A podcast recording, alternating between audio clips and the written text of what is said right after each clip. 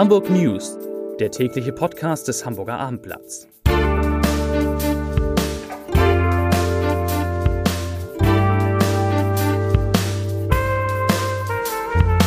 Hallo, moin, moin und herzlich willkommen. Mein Name ist Matthias Iken und ich verrate Ihnen, wieso das Kohlekraftwerk in Moorburg endgültig Geschichte ist, weshalb Flüssiggas kein Ersatz wird und warum sich alle auf den Hafengeburtstag freuen. Doch zunächst vor den Nachrichten die besonders erfolgreichen Geschichten auf abendblatt.de im Überblick. Auf Rang 3 Energie. Russischer Botschafter bietet Nord Stream 2 als Ersatz an. Auf Platz 2 der meistgeklickten Geschichten Restaurants in Hamburg. Fachmagazin verleiht Gastro-Oscars. Und Platz 1 Heizkosten senken. Wann ist die Wärmepumpe die beste Lösung?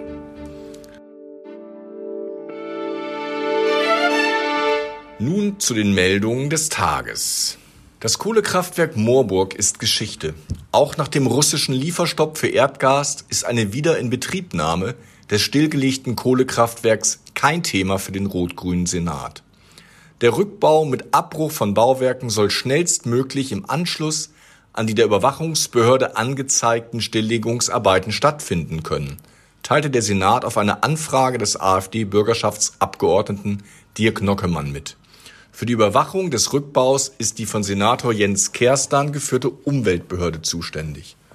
Auf Nockemanns Fragen, was für eine Wiederinbetriebnahme zu unternehmen wäre, wie schnell sie vonstatten gehen könnte und was sie kosten würde, ging der Senat nicht ein. Damit habe man sich nicht befasst, hieß es.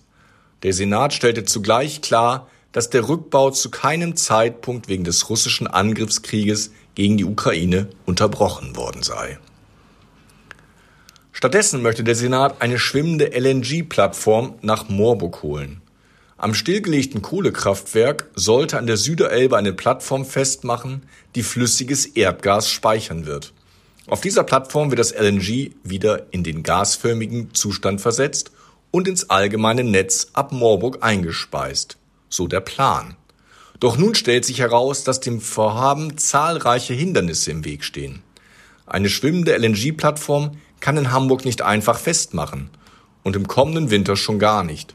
Darauf lässt ein Brief schließen, den Senator Kerstan an den Bundeswirtschaftsminister Robert Habeck persönlich geschrieben hat, der dem Abendblatt vorliegt.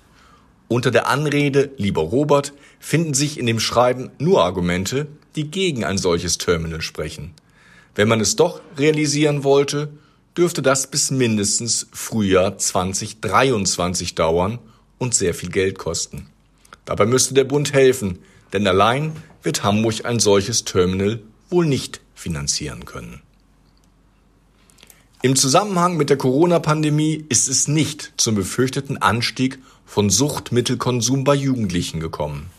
Zu diesem Ergebnis kommt die achte Schüler- und Lehrkräftebefragung zum Umgang mit Suchtmitteln, die im Auftrag der Stadt alle drei Jahre durchgeführt wird.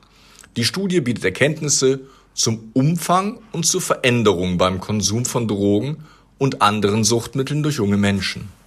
Bei der Vorstellung der aktuellen Ergebnisse durch die Sozialbehörde und die Fachstelle Sucht sagte Studienleiter Theo Baumgärtner, die Verbreitung des Rauschmittelkonsums unter 14 bis 17-Jährigen sei eher rückläufig.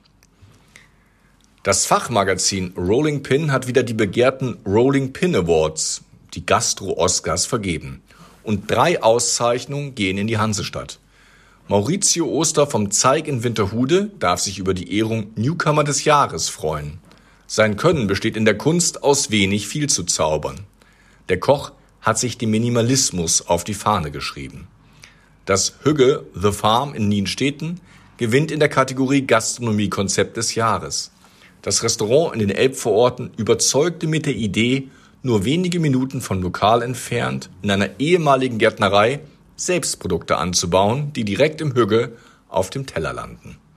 Der dritte Abräumer aus Hamburg ist Koral Elchi von der Kitchen Guerilla.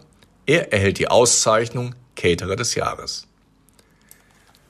Beeindruckende Großsegler, mächtige Marineboote und eine besondere Lichtshow von Kreuzfahrtschiff aus.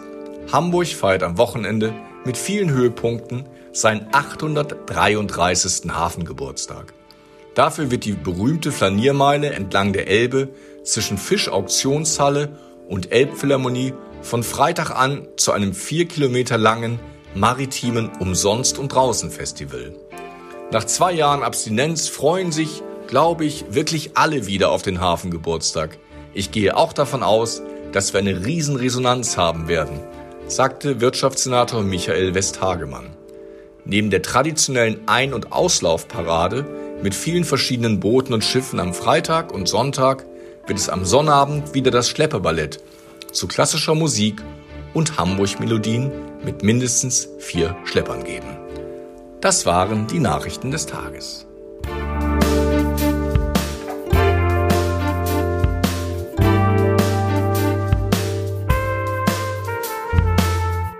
Weitere Podcasts vom Hamburger Abendblatt finden Sie auf abendblatt.de slash podcast.